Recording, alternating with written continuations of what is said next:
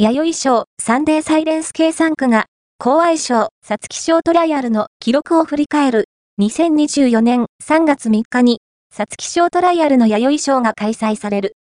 近年でも、勝ち馬には、タスティエーラやアスクビクターモア、タイトルホルダーなどがいて、2着馬も、ドーデュースやシュネルマイスターらがいるように、世代を代表する名馬を多く輩出してきた。